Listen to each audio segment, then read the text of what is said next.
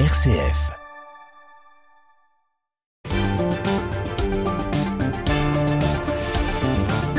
Et c'est l'heure maintenant de retrouver Raphaël Delacroix pour sa carte blanche. Bonsoir Raphaël. Bonsoir Thomas. 11 évêques, dont la grande majorité euh, n'est plus en exercice, ont été auteurs d'abus, euh, provoquant un séisme dans l'Église. Un de plus, pourrait-on dire.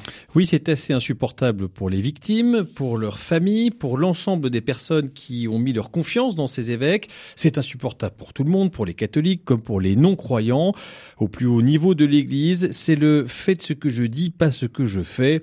Et ce qui rajoute à l'insupportable, c'est qu'on avait l'impression d'avoir tout révélé, d'avoir vidé euh, tout le sac avec euh, le fameux rapport de la SIAZ. Mais non, on en gardait encore sous le tapis.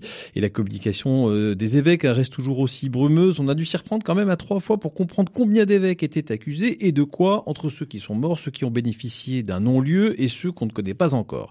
Mais quoi qu'il en soit, l'important, ce sont les actes commis et que ce ne soit pas un cas, un acte isolé, loin s'en faut. Alors comment expliquer que dans les années 70-80, on ait eu une telle vague d'abus à tous les niveaux de l'Église?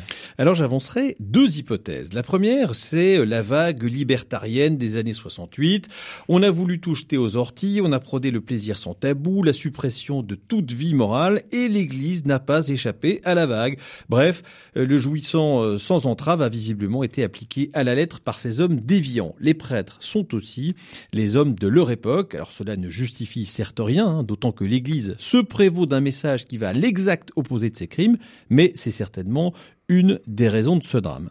La deuxième hypothèse, plus subtile peut-être et indirecte sûrement, c'est d'avoir profité de Vatican II pour croire que tout était permis. Certains ont compris le message à l'envers. Le concile voulait évangéliser le monde qui avait changé, eux, ils ont cru qu'il fallait se laisser évangéliser et transformer par le monde. On peut faire un focus intéressant sur la question du cléricalisme. Certains prêtres ont souhaité désacraliser la figure du prêtre en en faisant finalement un homme comme tout le monde. Et finalement, ils ont utilisé leur autorité de prêtre pour manipuler et abuser les consciences, renforçant de fait le cléricalisme. Alors Raphaël, c'est pas un peu euh, faire un raccourci euh, de faire ce lien entre la crise post-conciliaire et les abus sexuels et, et spirituel. Disons que c'est quand même un, contexte général. Je crois qu'une mauvaise interprétation du, du concile a conduit en tout cas à se débarrasser de choses pourtant essentielles sur la figure sacerdotale, la catéchèse, les règles morales, la doctrine, la liturgie.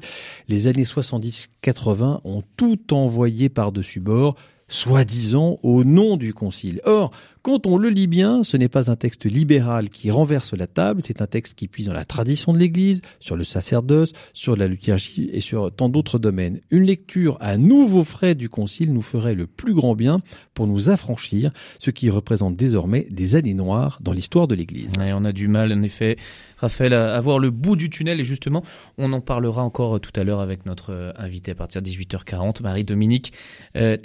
En tout cas, merci beaucoup et on se retrouve la semaine prochaine.